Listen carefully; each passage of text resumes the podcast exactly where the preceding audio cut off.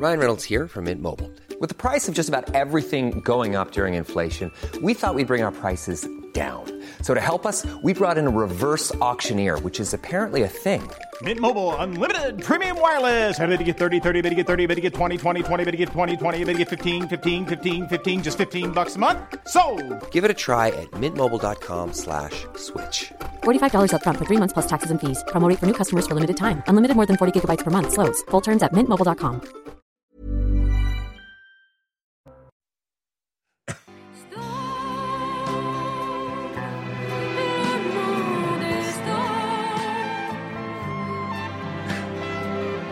la première de Starmania ce soir. Et c'est un peu notre jeunesse, je voulais vous le dire, puisque Starmania avait été euh, créé en 1979. Stone, le monde est Stone, ça pourrait être euh, la chanson générique de notre émission le soir. et de toute l'information. Dès qu'on parle d'information, Stone, le monde est Stone, puisqu'on est quand même souvent là pour donner des nouvelles qui ne sont pas toujours bonnes. Les premières euh, représentations ont lieu en 79. Starmania, évidemment, Michel Berger. Luc Plamondon et paraît-il c'est absolument extraordinaire. Tous ceux qui ont vu le spectacle disent que c'est euh, merveilleux. Donc on aura, euh, on fera peut-être une spéciale Starmania avant de se quitter ce soir avec des chansons. que je Il n'y avait eu que 30 représentations sur 19, donc ils reviennent à l'origine. Et euh, ouais, pourquoi vous dites qu'ils reviennent à l'origine? Il n'y en a, qu'il il y en a pas la- que la 30 là. 79, il y en a Ouais. eu 30 Oui. représentations, et après il y a eu d'autres versions de Star. Ah bien sûr. Donc Oui. ils reviennent donc au. Donc le monde est stone. Alors par exemple, cette information euh, aujourd'hui qu'on a apprise, qu'on a appris, euh, l'ambassade apprise, qu'on a apprise, oui. Euh, L'ambassadeur de la Coupe du Monde au Qatar, Khalid Salman, qui estime que l'homosexualité est un dommage mental. Il s'exprimait aujourd'hui chez nos confrères allemands de la chaîne ZDF. Ce qui est étonnant d'ailleurs, c'est que qu'ils le pensent, bon, qu'ils le disent. on est le 8 novembre, à 12 jours du départ de la Coupe du Monde. C'est étonnant, les organisateurs de la Coupe du Monde l'ont assuré, les couples homosexuels ne seront pas inquiétés lors de la compétition. Dans cet état du Golfe, l'homosexualité est illégale. Et je m'amusais à regarder, l'homosexualité est interdite dans 69 pays sur Oui. 193. Oui. C'est quand Il même... faut lui présenter Et- Ziggy. Oui, bien sûr, Ziggy, bien sûr. Mais euh, Près d'une trentaine la condamne à mort. Bien sûr, c'est-à-dire que euh, l'Algérie, le Cameroun, l'Égypte, l'Éthiopie, le Maroc, le Nigeria, le Soudan, la Tanzanie, le Bangladesh, l'Irak, l'Iran, l'Indonésie et tant d'autres pays, 69 sur 193. L'homosexualité est interdite. Euh, L'ambassadeur précisément a dit pendant la Coupe du Monde, beaucoup de choses vont arriver ici dans le pays. Parlons des gays. Le plus important, c'est que tout le monde acceptera qu'ils viennent ici, mais ils devront accepter nos règles. L'homosexualité, c'est haram. Alors, ça veut dire interdit. hein. C'est haram car c'est un dommage mental. C'est sidérant quand même. C'est sidérant. On est en 2022. C'est sidérant. Ça nous Donc, euh, d'autant plus Stone- de l'Occident, Pascal. Stone, le monde est stone, bien sûr. est un îlot euh, sur ce sujet-là face à un monde qui le parfois est bien insécurisant pour les personnes homosexuelles. Oui, alors bon, Avec c'est quand c'est même pas. dans cet Occident Ouais. euh, des pays et des territoires où la tangente, la trajectoire prise ne va pas dans la bonne direction. Oui, Bon. c'est vrai. Mais Alors, l'homophobie dans sa forme la plus violente aujourd'hui, sa forme la plus violente au niveau contemporain, n'est pas en Occident. Oui. Et Il faut s'en réjouir. Oui, bien sûr, Il y a les deux. bien sûr. Ah, c'est pas comparable. Ou donc, euh, Oui, Olivier, ce n'est pas en- comparable. Quand on voit des, ne voit pas d'homophobie comparable en Occident. il y a à pas d'homophobie, par exemple. Vous avez des propos de dirigeants hongrois. Vous avez. Vous ça avez- avec gens qu'on non, je jette te du dis cinquième étage Olivier. Il faut être attentif. aux Olivier, signaux faibles. on va pas refaire la Il faut être attentif aux c'est- signaux faibles. C'est Ah, il- problématique. Moi, je voudrais qu'on soit attentif aux signaux forts, si Oui, vous me bah, permettez. deux. Euh, non, deux. pas bon, Ça- voilà. ça reviendrait bon. presque à, enfin, Les deux, on bon. Écoutez, à sous-estimer voilà, je vois pas le rapport. nous dans de. Vous êtes, on, on- je vous parle de ce que dit le ministre euh, du Qatar. Vous parlez de la Hongrie. on va pas faire comme hier. Enfin, vous avez un drôle d'état d'esprit quand même. Bon, Nancy Faeser, qui est ministre allemande de l'Intérieur et des Sports, a dit de telles déclarations sont horribles. Bon. Je voulais vous euh, donner cette information. Il n'y a pas grand-chose à dire, euh, évidemment, sinon à, la déplorer. Dans les petites infos du jour, alors ça c'est étonnant également.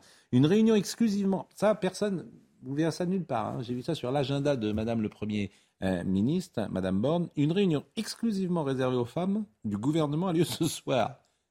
Eh oui, vous ne savez pas. C'est la première unité Elisabeth Borne qui organise la réunion à l'hôtel Matignon. L'entourage de la première ministre se justifie en disant que c'est vraiment son rôle d'animer le rôle gouvernemental. Réception des femmes membres du gouvernement. Vous imaginez, vous imaginez si un premier ministre homme recevait uniquement les hommes du gouvernement. J'ai failli tomber de ma chaise en, en entendant ça. Donc, mais c'est sur, C'est sur l'agenda du Premier ministre, réception des femmes membres du gouvernement. Il n'y a que des femmes. Enfin, deux. mais- c'est- c'est- c'est- c'est- Parfois, je me demande si ce gouvernement n'est. D'ailleurs, ne, fait pas fausse route, si j'ose dire, en plein de domaines. Mais comment vous pouvez faire ça aujourd'hui? Bah, Ouais, les du informations sur l'ordre C'est du du jour. communautarisme. De quoi? À certains égards, le gouvernement est sous la férule de théories intersectionnelles woke, alors même que le président nous dit je déteste la culture woke, pour le citer.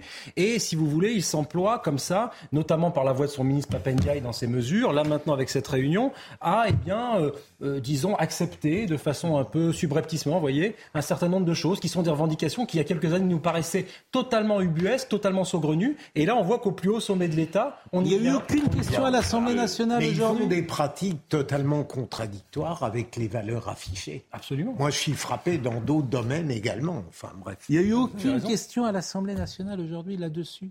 Sur quoi? Ben, sur, euh, Ah, sur Oui, la réunion. vous mixité. savez pas de quoi on parle euh, On parle Mais quel de est quoi le sujet de cette réunion?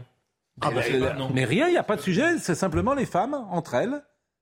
C'est ça, je, je veux dire, euh, voilà, réception des femmes membres du gouvernement à l'hôtel Matignon, c'est tout. Voilà l'agenda du Premier ministre.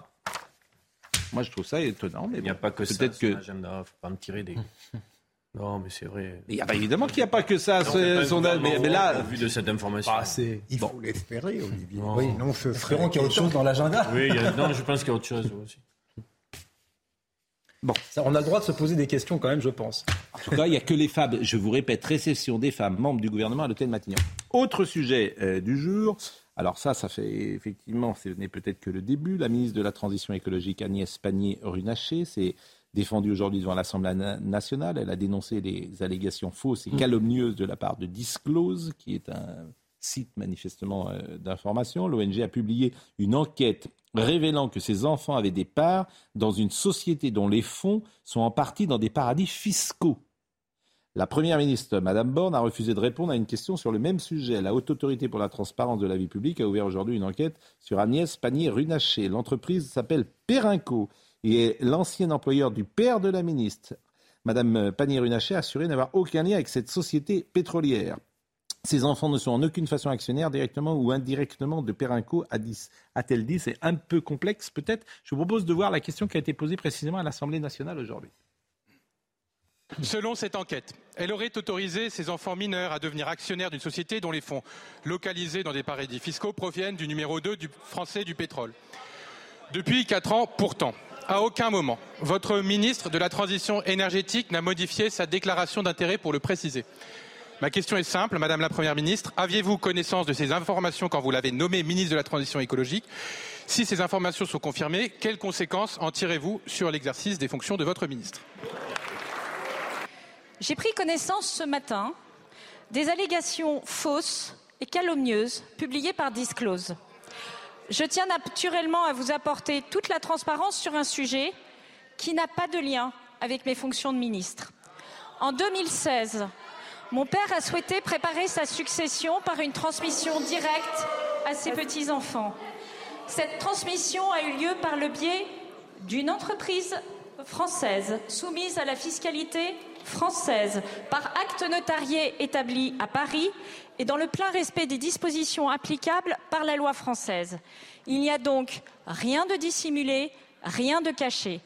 Je précise que je ne bénéficie pas et ne bénéficierai jamais de ces fonds n'ayant aucun droit, présent ou futur, sur cette société. Non, c'est juste ses enfants. Mais où sont les temps bénis où il suffisait de déterminer le légal et l'illégal? Tout ce qui se passe là est légal, paraît-il. Mais on est tombé dans un moment où le métier politique devient un métier de chien. Premier point, ça après tout, on le choisit. Deuxième élément, c'est euh, le critère de décence aujourd'hui qui est prioritaire. C'est-à-dire, on peut considérer qu'une démarche une- un comportement est légal, mais pourtant le citoyen le perçoit presque comme indécent, parce qu'il y a des choses Surtout quand fait tu pas. passes ton temps à donner des leçons. C'est surtout ça, c'est que Mme Pannier-Runacher, elle passe son temps à donner des leçons, des leçons de maintien et nous expliquer comment on doit vivre. Donc effectivement, on aimerait qu'elle-même euh, soit irréprochable et commence par donner des leçons à sa famille, peut-être qu'aux Français. C'est Bien sûr. peut-être. Oui, de- de- je- il me semble que quand on parle d'un ministre, on dépasse les catégories du légal ou de l'illégal. Imaginons un ministre, il dise mon bilan, c'est que mon action a été légale on serait en droit de dire mais c'est c'est pas suffisant, c'est pas ce qu'on attend. On attend d'un ministre que dans le domaine de son exercice, il ait une action qui soit euh, visionnaire si possible, qui soit courageuse, qui soit naturellement indépendante et qui soit aussi grande que possible avec de la hauteur de vue et peut-être que quand il y a des considérations même sans être illégales mais qui vont le tirer vers le bas et qui vont l'empêcher d'avoir une indépendance et une largesse d'esprit. Vous savez, j'écoutais dans un documentaire un ministre, je crois, des Transports, qui racontait, le ministre du général de Gaulle, et qui racontait qu'il arrive dans le premier entretien ou un secrétaire d'État euh, euh, chez le général de euh, dans le bureau du général de Gaulle, et que le, il connaissait rien au transport, rien, absolument rien. Il avait fait une nuit blanche à, à relire toutes les questions sur les transports, et le général de Gaulle lui dit Parlez-moi de Corneille.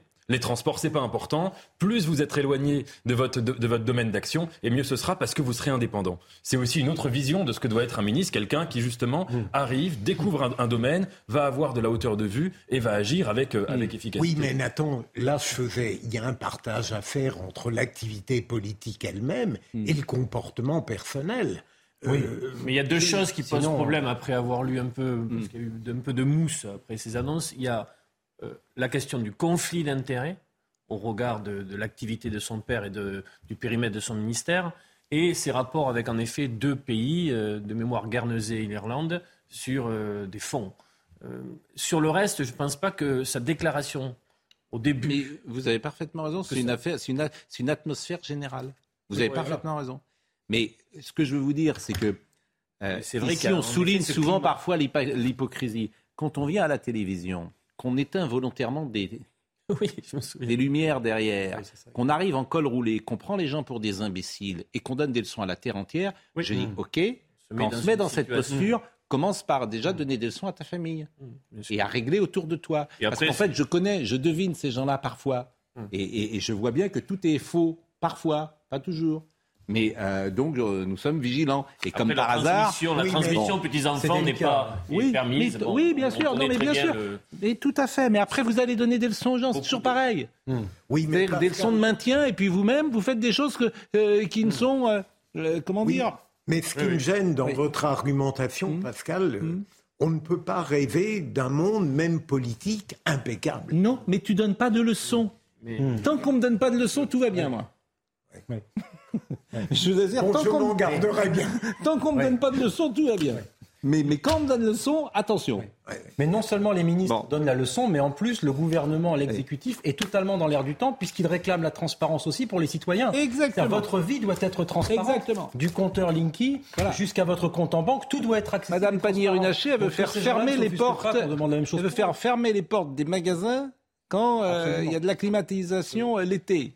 Bon, et cet été, euh, donc voilà. Mais le rapport bah, Le rapport, c'est que euh, ça n'a pas de sens de fermer. Voilà, le rapport, c'est que ça n'a pas de sens. Oui, mais. Bon, donc qu'elle garde ses leçons pour elle, ça nous arrangera. Écoutons euh, les, la NUPS qui a beaucoup réagi là-dessus. Je dirais qu'elle a faux de bout en bout, faux parce qu'elle n'a pas déclaré à la haute autorité, donc ça veut dire qu'il y a là quand même un défaut de transparence qui est gravissime.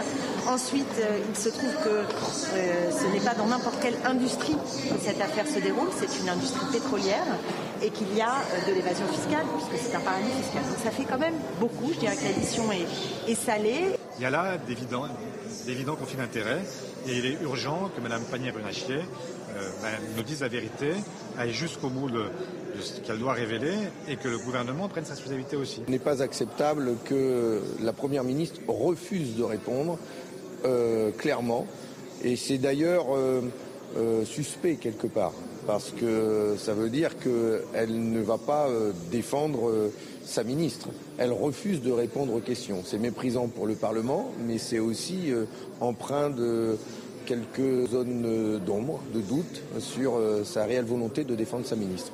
Écoutez, affaire à suivre, en tout cas, et on va voir si elle prend la parole ou pas ces prochaines heures. Dans l'actualité. Mais vous avez juste raison sur cet aspect. Peut-être qu'en en dehors de cette affaire, Hmm. que le gouvernement gagnerait à quitter son ton de moralisateur. Voilà. Parce que euh, personne, aucun être humain sur Terre n'est entièrement moral. La pureté morale n'existe Hmm. pas, sauf pour les anges. Et peut-être qu'il devrait changer de ton, et que, que- quel que soit le contenu de Il cette ne le affaire. fera pas, c'est dans l'ADN du macronisme. Exactement. Non, mais c'est- il est possible que ce soit dans l'ADN du- exactement. Comme on nous parle, la chanson d'Alain Souchon, comme on nous parle. Bien sûr, non mais vous avez parfaitement raison. Ah, et Ils nous disent comment voter, comment penser, comment dépenser notre argent et tout ça. Ils sont, euh, c'est, très intéressant la- la- la- le climat qu'il y a en France depuis précisément euh, qu'Emmanuel Macron est président de la République, ce qui n'existait pas avant. hein. Absolument. Franchement, ce climat-là n'existait pas du tout avant.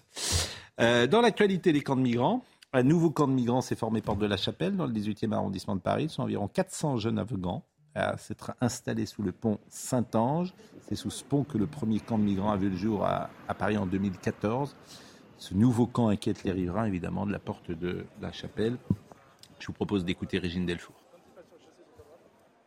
Ici, boulevard de la Chapelle, rien n'a changé. Pourtant, le 27 octobre dernier, le camp a été démantelé. Plus de 600 personnes ont été mises à l'abri, mais il en restait encore quelques centaines qui ont été dans les rues, dans les quartiers avoisinants. Ils ont réinvesti les lieux dès le 1er novembre. Alors ici, on parle de 400 personnes. Ce sont des jeunes, des Afghans. Ils ont en moyenne euh, la vingtaine. Il y a aussi des mineurs. Nous avons rencontré un mineur qui est arrivé aujourd'hui, qui a 15 ans et qui ne comprend pas dans quelles conditions il se retrouve, puisqu'ici, les conditions sont totalement insalubres. Il y a quatre urinoirs pour toutes ces personnes, des déchets un petit peu partout. On a vu euh, des animaux, euh, notamment euh, des mouettes, mais aussi des rats venir dans ce camp. Et puis il y a aussi les riverains qui sont excédés, ils n'en peuvent plus.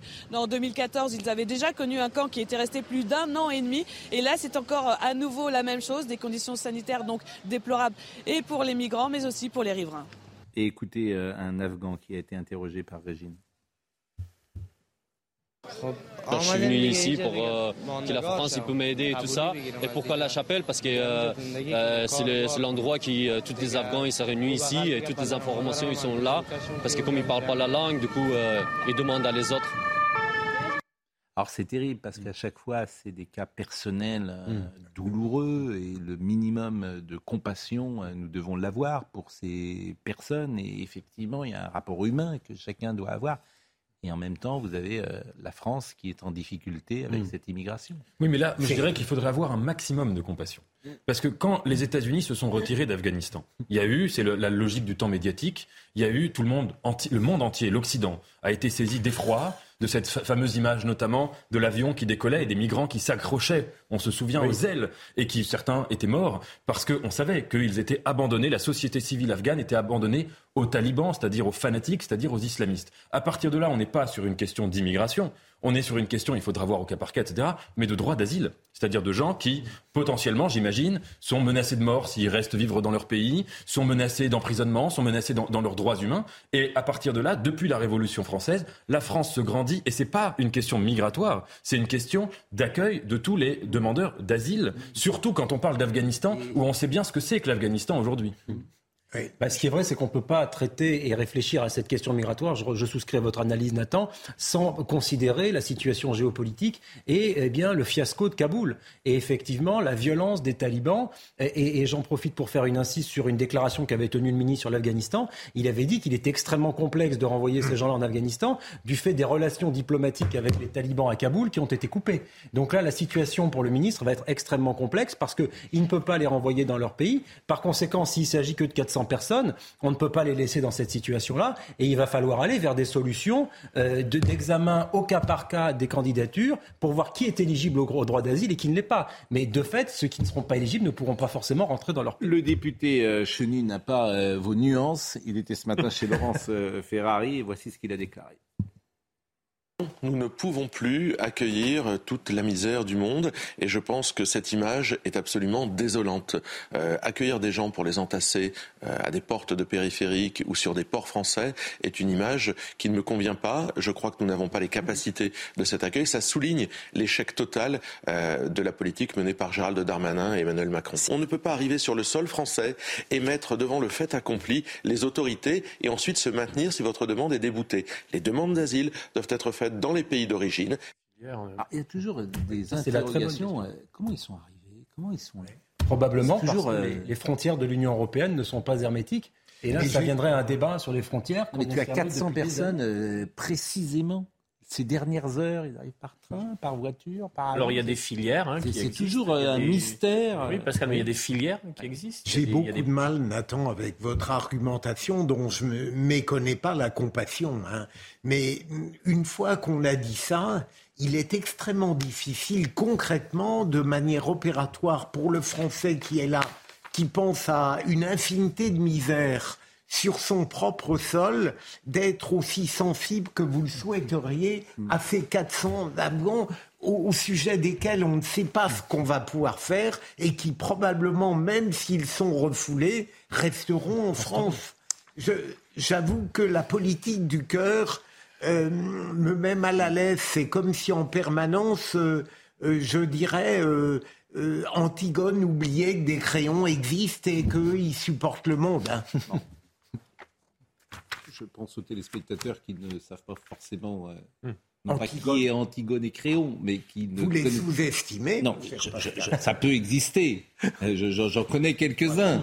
Bien, bien, évidemment, ils connaissent bien sûr le nom d'Antigone, ils connaissent bien sûr le nom de Créon. Mais peut-être euh, ont-ils besoin d'un mode d'emploi que vous allez leur donner Je promets d'être plus simpliste. Oui, mais vous pouvez leur donner le mode d'emploi. Le mode d'emploi, ça veut dire qu'il y a une politique de réel Hmm. Qui s'oppose à la pureté confortable des principes. Mais la politique du réel, cher euh, Philippe, pas du que dans, le, dans le nord Béarn, hmm. un village qui s'appelle Arzak, un tout petit village, ils, ont accueilli 11 Syriens hmm. et ça s'est passé d'une manière remarquable avec un dispositif local qui a permis leur insertion. Ça existe aussi. Quand c'est pas de l'immigration de masse et que c'est du cas par cas, ça peut marcher. la pause, l'immigration de masse économique fait beaucoup de tort. La pause. Nous allons revenir avec Madame Hidalgo qui euh, manifestement a oublié ce qu'elle avait promis. Euh, nous parlerons de la guillotière également, de Trump qui n'a toujours pas compris qu'il a perdu, et d'Alain Delon. C'est l'anniversaire ah bah, d'Alain Delon. C'est l'anniversaire d'Alain Delon et on terminera bien sûr avec euh, aujourd'hui Starmania. tout de suite. Mathieu Deves pour le rappel des titres. Emmanuel Macron sera demain à Toulon pour présenter la stratégie de l'armée française. Le chef de l'État devrait mettre en avant certains concepts comme la résilience, l'économie de guerre ou encore la notion d'influence dans un contexte dominé par la guerre en Ukraine. Emmanuel Macron annoncera également officiellement la fin de l'opération anti-djihadiste Barkhane au Sahel, trois mois après le retrait des forces françaises du Mali. Marine Le Pen recadre ses troupes après la polémique consécutive à la phrase qu'il retourne en Afrique, une phrase prononcée la semaine dernière dans l'hémicycle par le député RN Grégoire de Fournas. Lors de la réunion du groupe à l'Assemblée, Marine Le Pen rappelle à ses députés leur devoir de responsabilité. Chaque mot doit être pesé, insiste-t-elle, quelques jours après l'exclusion temporaire du député RN. Et puis le chantier de la méga bassine de Sainte-Soline dans les Deux-Sèvres a repris aujourd'hui, une dizaine de jours après une manifestation de milliers d'opposants émaillés d'affrontements violents avec les gendarmes. La bassine de Sainte-Soline est la deuxième des 16 réserves de plusieurs centaines de milliers de mètres cubes qui doivent voir le jour dans ce département parler du camp de migrants dans la porte de la Chapelle et on peut penser aux riverains qui habitent porte de la Chapelle, comme on peut penser à ceux qui vivent à Lyon dans le quartier de la Guillotière, parce que certains, et c'est toujours les mêmes populations d'ailleurs, qui sont les plus défavorisés, doivent subir en plus parfois euh, une insécurité grandissante, des problèmes de deal ou de drogue XXL. Vous voyez ce sujet de Vincent Farandez, que vous avez peut-être vu déjà euh, aujourd'hui sur euh, CNews, et qui est tourné avec Sébastien Bendotti à Lyon, à la Guillotière. Bonjour, il est euh, 1h du matin, d'accord? À la nuit tombée, un habitant de la place Mazagran à Lyon tente de chasser les dealers et consommateurs qui ont investi les lieux. Enlève tes mains, va te ta mère. Va là-bas. Je dis, enlève ta main. Des agressions comme celle-ci, des menaces et incivilité en tout genre qui rythment le quotidien des riverains. Ils disent vivre un enfer depuis plus d'un an. Une menace verbale euh, quasi quotidienne, on va dire. Une menace physique, moi ça m'est arrivé personnellement aussi. En termes de sécurité, en termes de propreté, en termes d'actes de, délinquance, de deal, de violence. De jour comme de nuit, des dizaines de dealers et consommateurs s'installent ici, dans un marché à ciel ouvert. Nous avons vu se développer un vrai trafic bien organisé, des guetteurs aux quatre coins de la place, euh, des lieux de vente à la sauvette, dont un à proximité d'un terrain de jeu pour enfants et d'une rue qu'empruntent les collégiens du quartier. Malgré les appels à l'aide, les riverains se sentent complètement oubliés. Il serait grand temps de passer la seconde, euh, de mettre en place des vrais plans d'action. N'attendez pas qu'il y ait un drame. Euh, il, faut, il faut faire quelque chose maintenant. Certains habitants demandent notamment la mise en place de caméras de vidéosurveillance et le réaménagement en urgence de la place Mazagran. Et ça dure, ça dure. Absolument. Et rien ne se passe. Rien ne se passe Moi, je suis frappé, euh, mais à la guillotière comme ailleurs, même dans des quartiers que je connais bien à Paris, par l'incroyable puissance des transgressions. C'est-à-dire qu'une fois que on constate qu'il y a des incivilités, des délits, des Mm. infractions, des transgressions ostentatoires, elles ne peuvent qu'augmenter. Bien sûr. C'est terrible pour ceux qui les vivent. Bien sûr, mais comme on ne change pas, de... comme on ne change rien de logiciel. J'attends. Je l'attendais, mon cher. Non, mais, mais- non, mais vous l'attendiez, mais. Non, en fait, mais- c'est- Il est que 20h, 20h34. Non, mais c'est jours. peut arriver Mais plus ce tôt. sujet, on peut le faire demain, et puis on peut le faire dans un oui. an, Oui. et on peut le faire dans deux ans. Bien sûr. Et puis ça ne changera pas. Oui, mais et puis là, rien ne changera. Est-ce que je peux vous critiquer pour Mais, une fois, Pascal cher ami, Oui, Euh, dangereusement. euh, dire Faites attention qu'il quand même, parce que dire qu'il faut changer de certains logiciel, s'en sont risqués c'est et ils ne sont pas finalement- revenus. Dire de changer de logiciel, c'est finalement une forme de confort, parce que vous savez qu'on ne fera jamais. En revanche, si Ou alors on applique- parlons du logiciel. Si on appliquait Pourquoi- la mais, loi- pourquoi, mais pourquoi vous dites ça Qu'on ne le fera jamais Non, mais ça veut, En tout cas, ça veut tout dire Ah bon, rien dire, mais- changeons de logiciel. Ah. Parlons du logiciel qui devrait régler En tout tout, ça. en tout cas, je doute que le maire de Lyon, Grégory Doucet, partage le même logiciel que vous, Pascal. Oui. Et j'ai peur Mais que non, le mais vous de voyez, je- Doucet oui. soit pas très opérant pour lutter contre l'insécurité. Je ne veux pas répéter euh, la même chose, mais ça fait 40 ans qu'on fait les mêmes Voilà. choses sur ces sujets-là. Mais il y aurait une Voilà, ça fait oui. 40 ans. Mais- Je veux dire, en gros, tu sais ce que tu peux faire et dois faire. Voilà, tu Bah, prends des peines il faudrait le XXL, d'une répression très grande et dissuasive, et puis peut-être sur Mais- les dealers, et puis peut-être que ça changera. Ça Il y a des gens, bah, ils sortiront plus. Et- ils ne sortiront et- plus. Il y aurait peut-être une question, Oui, je ne sais pas si ça va dans le sens du changement de logiciel que vous appelez, mais quand on voit qu'il y a un certain nombre de quartiers, en effet, qui sont tenus ou parasités par des mafias de drogue, on peut se dire d'où vient leur puissance, même leur puissance d'intimidation au quotidien, comme ça, dans des rues d'agression. C'est une puissance qui vient, qui est de nature économique. C'est-à-dire qu'il y a des consommateurs qui, en toute ins- insouciance et égoïsme social, financent des mafias de drogue qui font couler du sang. Mais qui- bien, mais des consommateurs, mais ça fait ça fait trois mois que je parle, que Oui, j'en parle, sûr. qu'il faut Mais- commencer à attaquer les Mais c'est- consommateurs. Moi, c'est ce que je, je pense bien que un changement je de voulais- logiciel possible, ce que Bah, c'est dire, ça. c'est ouvrir la question Bah, de la sûr. dépénalisation de certaines drogues, peut-être pas toutes, ouvrir cette question et lutter beaucoup plus violemment contre les consommateurs qui que ça payent changera grand-chose des au problème. Mais Mais Ça changera pas le problème Pardon. de fond. Non, de je Ah, je croyais. Non, mais Nathan, Oui. c'est pas uniquement ça. Je Mm. crois que profondément, ce qui euh, autorise ces trafiquants et ces délinquants à cette forme d'impérialisme arrogant, c'est l'impuissance de l'État. Oui, je crois. Mais bien sûr. Je crois. Et Je crois qu'ils disposent, ces délinquants, du monopole de la violence légitime. bien sûr. Et que Et ce comme- n'est pas l'État qui exerce le monopole de la violence légitime. Mais Ils bon, tiennent les murs. ça mais n'est pas vous leur supprimerez la drogue, ils trouveront autre chose. Ça n'est pas exclusif. Ce n'est pas exclu. Bon, euh, Paris, Anne Hidalgo. Ah. Anne Hidalgo, Ah. c'est formidable, Anne Hidalgo. Formidable. Hidalgo. Anne Hidalgo. L'avantage avec Anne Hidalgo, c'est quand elle dit quelque chose, tu sais qu'elle Elle fera le contraire. Elle fera le contraire. Bon, elle avait dit, par exemple, qu'elle se présenterait jamais à la présidentielle. Elle s'est présentée avec euh, la réussite qu'on connaît, 1,75%. 1,75%. C'est pas le fait de répéter qui va faire augmenter le score. hein. Non, mais Peut-être qu'elle a non, bon, je veux dire, c'est- et, et, et, et je crois, euh, je crois qu'elle pensait qu'elle serait présidente de la République. Elle le disait en petit Ah oui, cercle. personnes- non, oui. ne l'a plus pensé. Elle promettait J'ai vu d'ailleurs qu'elle a nommé Madame Aurélie euh, Filippetti à la culture euh, aujourd'hui, à la culture à Paris, bien évidemment. Personne de qualité, Olivier. Bien évidemment. Qui a écrit de bons livres. Aussi. Ce n'est pas un choix politique, c'est un choix sur la qualité, vous avez raison. Et je voudrais qu'on écoute, je voudrais qu'on écoute Madame Hidalgo. Euh, madame- alors, ça, je vais vous faire d'abord écouter, c'est un petit montage qui a été fait, qui tourne sur les réseaux sociaux, qui a été fait par euh, les républicains euh, de la mairie de Paris, qui ont souligné... objectivité. Évidemment. doit être gentil de Madame C'est bien vous avez donner la parfaitement raison. Non, je vous donne la source. Mais voyez ce petit montage qui m'a amusé, si j'ose dire. Anne Hidalgo dans ses œuvres.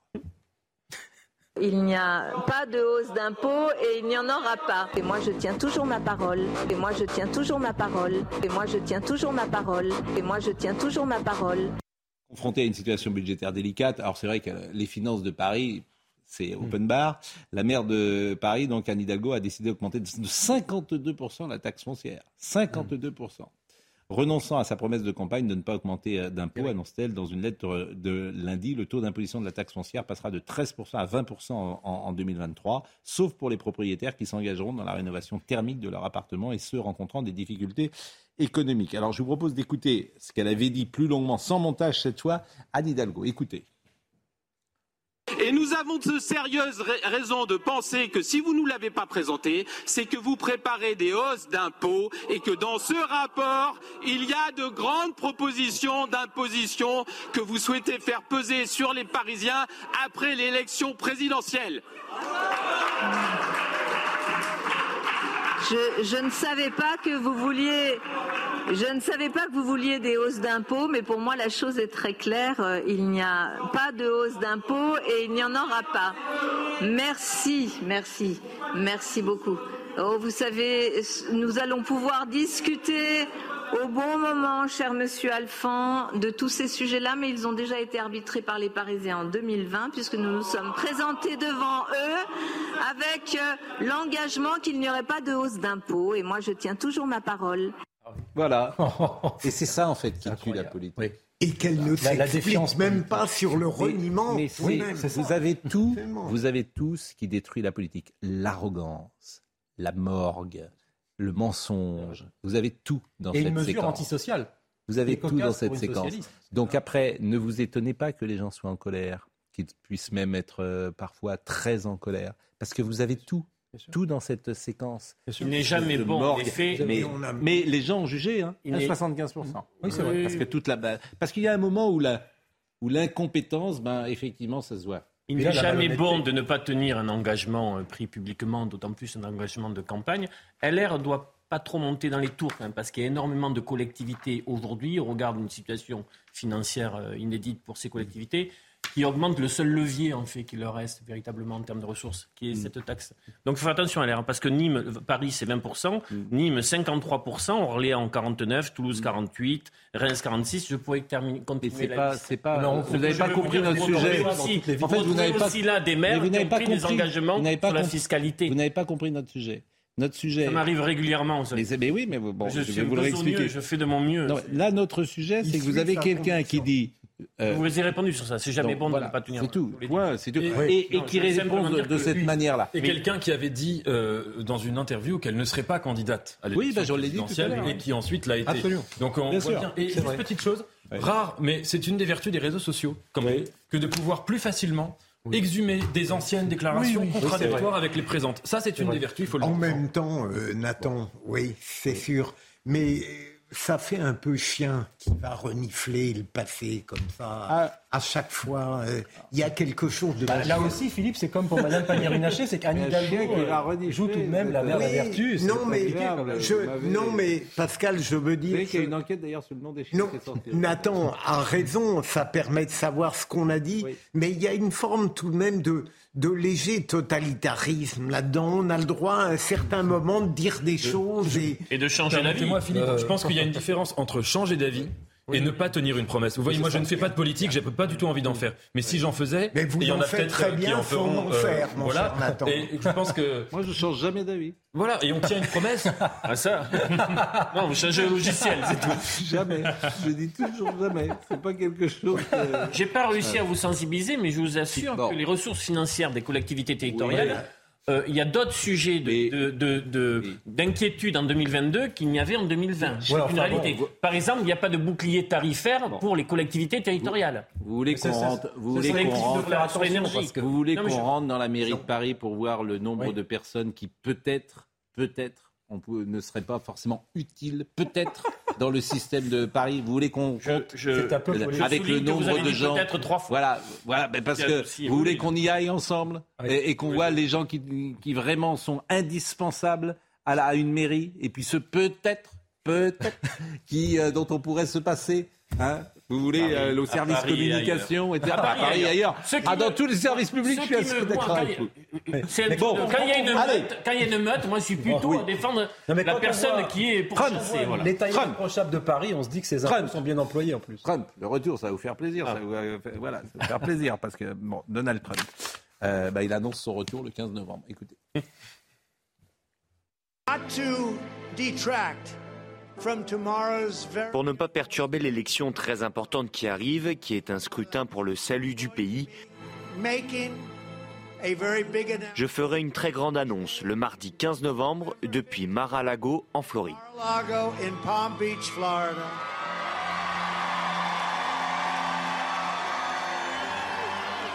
Mais c'est la première fois que je vois ça. Manifestement, il y a de la musique en dessous, il y a une sorte de musique de film américain.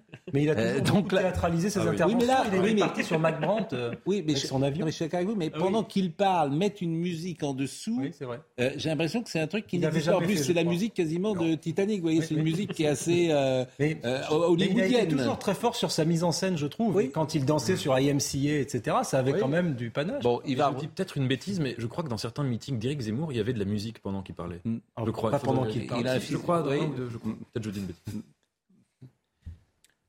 Mais en, tout cas, euh, non. téléphoné peut-être que. Oui. Vous, avez, vous, avez, réussi Nathan à le faire. Là, on n'a pas la faire s'arrêter deux secondes. Non mais sérieux, il y a, vous avez peut-être lu le papier de Douglas Kennedy dans le journal du mmh. dimanche. Formidable papier. Bon, la démocratie représentative américaine est en danger. Mmh. Aujourd'hui, vous avez euh, deux oppositions oui. euh, qui ne se parlent plus. C'est pas forcément nouveau, mais surtout qui ne reconnaissent même plus les urnes. Oui. C'est-à-dire que les républicains, s'ils ne gagnent pas, fraudent. Personne ne croit plus en rien. C'est vrai que leur système est obsolète, euh, manifestement d'élection sans doute, mais ça, peut quand même nous inquiéter.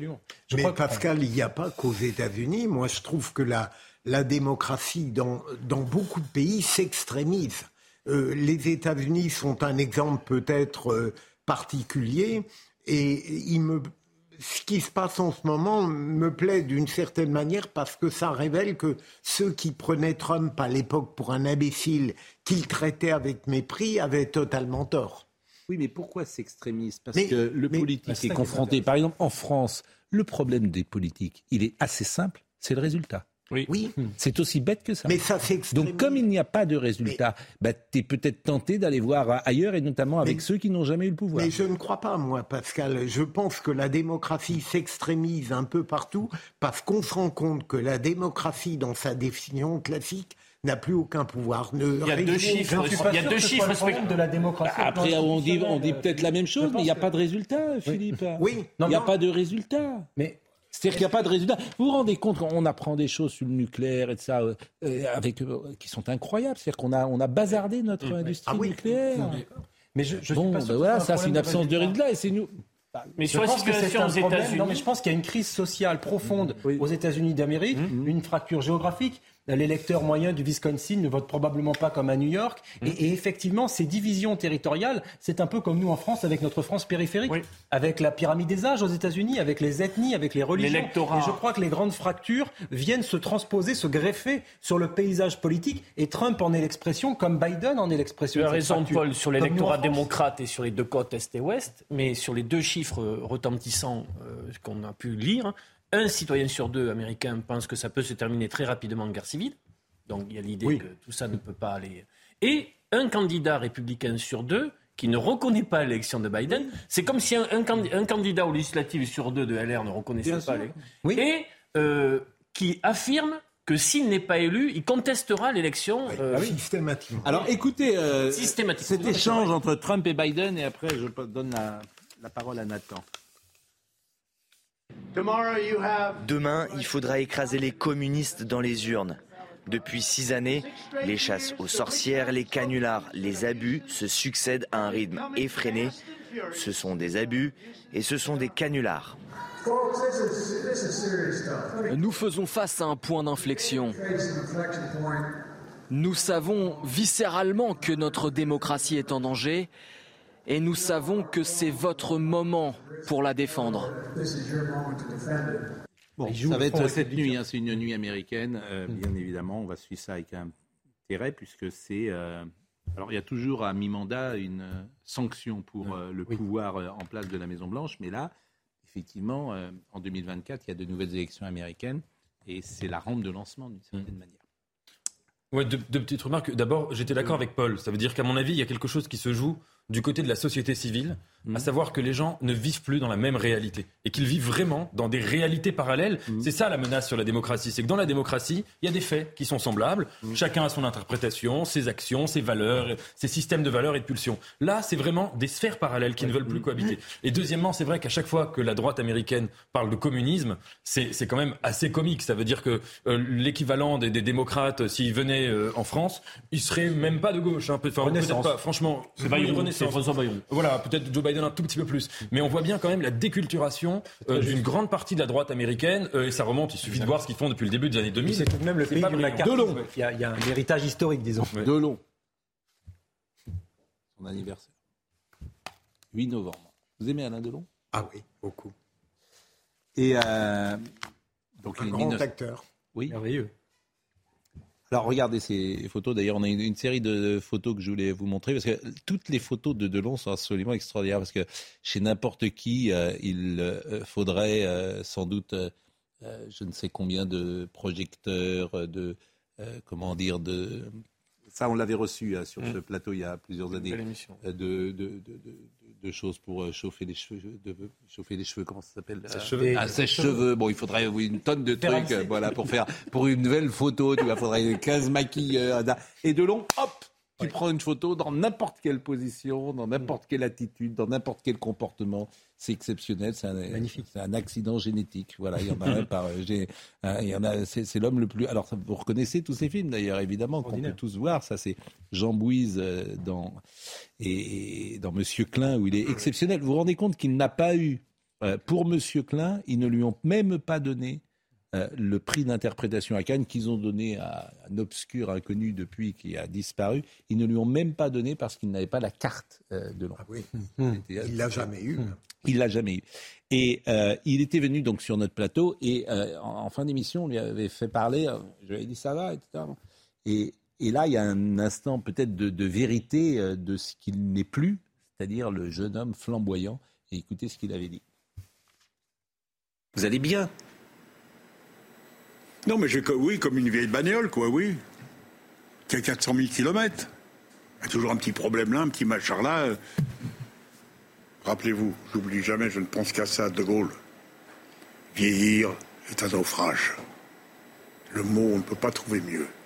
Vieillir, c'est un naufrage. Alors, c'est pas vrai pour tout le monde. Ce matin, on était avec Jacques Séguéla, par exemple. C'est l'anti-Alain Delon. Euh, il est de 34 donc il est plus jeune qu'un Delon, il est heureux comme tout, joyeux, positif, ah euh, optimiste. Alors il a une formule, parce qu'il y a toujours des formules merveilleuses. Jacques Seguela, il dit les optimistes ont inventé l'avion et les pessimistes le parachute. Bon. c'est joli. oui, bon. Et il dit moi je suis un optimiste. Mais, mais, mais c'est vrai. Bon, tout le monde, la vieillesse n'est pas forcément un naufrage. L'art d'être grand-père, il peut avoir des satisfactions. Mais bien sûr, heureusement que la vieillesse n'est. Vous pouvez pas imaginer le nombre d'imbéciles sur Twitter, mon cher Pascal, qui disent à, pour, dans la contradiction, qui ressortent de Gaulle en permanence. Ah, la vieillesse est un naufrage. La vieillesse est un naufrage. C'est voir une si belle phrase tellement exploité et banalisé, c'est un scandale. Mais je vous rejoins, la vieillesse, c'est peut-être parfois tout sauf un naufrage. Vous avez quel âge, Nathan? 24. On n'arrive pas à 24 ans à imaginer qu'un jour, euh, on en aura 85. C'est assez beau, hein. je suis assez fier de cette phrase. C'est une phrase qui n'avait jamais été dite en plus, qui n'avait jamais été pensée. Non, mais c'est vrai que la vieillesse, la mort n'existe pas à 24 ans. Alors que quand on commence. On a l'avenir derrière soi, mon âge. Nathan, il l'a devant. oui, il y a la phrase de Pierre Dac et il l'aura. Euh, Mais c'est vrai que euh, c'est un. Voilà, ce n'est pas imaginable, inimaginable. Et mm. c'est vrai que ça passe plus vite peut-être qu'on ne pense. Repartez avec le moral. non, mais non, mais attendez. Marquis, si mon visage, etc. Bon, vous savez que ce soir, c'est. Euh, c'est Starmania quand même. Vous nous remontez un peu le moral, Pascal, parce que là on commençait à. Starmania, c'est notre jeunesse. Starmania. Alors on vous, vous allez y aller Oui. Ah ouais, on va y aller. On va y aller voir Starmania. Écoutez Starmania, d'autant que la mise en scène est nouvelle et les voix sont très modernes, les voix que j'ai pu entendre. Mais celle que je vous propose là, ça doit être dans la première version. Donc je crois que Benjamin nous a calé deux trois euh, euh, chansons de Starmania et on va voir si vous reconnaissez. C'est le blues du business. Pour pouvoir faire mon numéro. interprétation de Nicole Croisy. L'avion se pose sur la piste. C'était Claude Dubois, je pense, qui chantait dans la première version. Bernard Tapie. Mario. Ah oui, chantez bien. Ah oui, Paul Bravo. Ah, vous avez. Je pense que ma grand-mère aurait été heureuse que je sois chanteur pour dame, mais raté ma carrière, me voilà ici. Nicole Croisy aussi. Alors Nicole Croisy, il le Ah, chante oui. magnifiquement. Ouais. Donc ça, c'était Claude Dubois dans la première version. Deuxième euh, chanson que je vous propose de. euh, Ah, quand on arrive en ville. Quand on arrive en ville. L'air viril, l'on fait. Et c'est Michel Berger qui a imposé euh, à la voix. Ah bon? Mais oui, il n'en voulait pas. Et c'est euh, Johnny. euh, Johnny Roquefort. Et, euh, et euh, donc, euh, bah, Lavoine euh, n'était pas connu. Euh, à ce moment-là, il n'avait pas encore écrit le chanteur. Il n'avait pas. euh, c'est concomitant euh, son grand tube de chanteur. Il a été passé chez euh, Barclay de nombreuses années. Il a fait deux ou trois albums, ça n'avait jamais marché. Euh, Eddie Barclay l'avait viré en disant tu seras jamais un chanteur. Il avait une voix à l'époque qui était quand même très particulière. Euh, ça ne marchait pas et euh, c'est Starmania qui a lancé sa, Ah, je savais pas. sa carrière. Ouais, Je pensais que le chanteur c'était avant. C'est, ça doit être euh, un peu concomitant, euh, mais euh, visiblement, euh, c'est ce qui l'a Il y propulsé. avait Fabienne Thibault aussi. Bien sûr, Fabienne Thibault. Alors, troisième chanson Blind que je vous propose. Troisième chanson, c'est... Troisième chanson Les pieds sur terre. C'est le. J'aimerais être un oiseau. Alors, Je suis mal dans ma peau. alors, il y a une version qui est restée célèbre en France, c'est la version de Grégory Le Marchal. Oui, dans magnifique. euh, la Starac. Oui, la et- Starac. Je me demande si c'est pas Grégory Le Marchal d'ailleurs, euh, Benjamin. Euh, non. Et, euh, Non, c'est pas bon. et personne ne pense avoir l'émission qui va pouvoir chanter. Ouais. Elle était merveilleuse, merveilleuse son interprétation. Personne Ah, pouvoir exceptionnel. une prestation. Donc voilà, on est un peu ému, euh, Monsieur Benkemoun. Et alors Olivier m'a donné, je peux le dire, vous m'avez offert. Hein Oui. Bon, vous m'avez demandé de vous le rendre, mais vous m'avez offert maintenant. Vous l'avez montré le, ou pas le Starmania en vinyle. Vous l'avez montré Ah ben, je ne l'ai pas montré, non, je ne l'ai même pas descendu. Je ne l'ai pas montré, vous me l'avez montré, parce que figurez-vous y a deux mois, j'ai racheté une platine vi- vinyle. Parce que le son vinyle Ouais. Est plus souple, il est plus agréable. Je propose de, de mettre quelques disques dessus maintenant que vous l'avez acheté. Ah bah, j'ai j'ai repris mes vieux disques de Jodassin, Des, des, des neufs, Chardin. Super Tramp, Alan Parkson Project. C'est bien. Ça, c'est bien. C'est Ma collection de disques des années euh, 70. 70, très bien. Ah, magnifique. Euh, J'ai tous les albums de Super Tramp. Comment ça va Ça va pas mal. Écoutez le meilleur de l'info au programme chargé, évidemment. On va s'intéresser aussi à l'Amérique. On- on- et on va réécouter alors une séquence moi, qui m'a beaucoup ému tout à l'heure avec Jacques Seguela. Vous aviez Jacques Seguela qui parlait de, de ses souvenirs. Il est nonagénaire, 90 ans. Non, il est de 34. Il a 88. Alors il ment sur son âge, sur sa couverture. Encore de la communication. Encore de la Il dit 80, mais Bon. parce qu'en fait, il nous explique, il nous explique qu'il prend son âge au moment de la conception. Donc, bon, c'est- Ah, alors, On n'a pas mis dans l'extrait. On Oui. va mettre autre chose dans l'extrait dans un instant dans le meilleur de l'info. Bon. Euh, c'est fini là, vous avez Oui, terminé voilà, j'ai Bon, D'accord. Alors, euh, je, je salue Xavier Couture qui me dit le bonheur supprime la vieillesse. Ça, c'est Franz Kafka qui a dit cela. Donc, on salue Franz Kafka également qui doit nous écouter du côté de Prague. C'est De Gaulle parlait de Pétain, hein, euh, il, Oui. pas de lui-même Ah en oui, disant oui, ça, euh, bien évidemment. Et puis, bon, bah, je sais qu'il y, a- y beaucoup de jeunes gens qui souhaitent, qui célèbrent aussi leur anniversaire ce soir. Donc, euh, on leur souhaite un bon anniversaire. Parce que c'est mon anniversaire aussi, on n'en parle pas. Bah oui, on parle que d'Alain Delon, bien sûr. Voilà ce que je voulais vous dire ce soir. On va vous laisser donc. euh, il va falloir nous laisser maintenant, messieurs, dames, messieurs. Bon, euh, Jean-Luc Lombard était à la réalisation, Rémi était à la vision, Raphaël Lissac était au son, Benjamin No était là, Kylian Salé et Robin Piette. Et donc, dans une seconde, Olivier Benkemoun. Rendez-vous demain.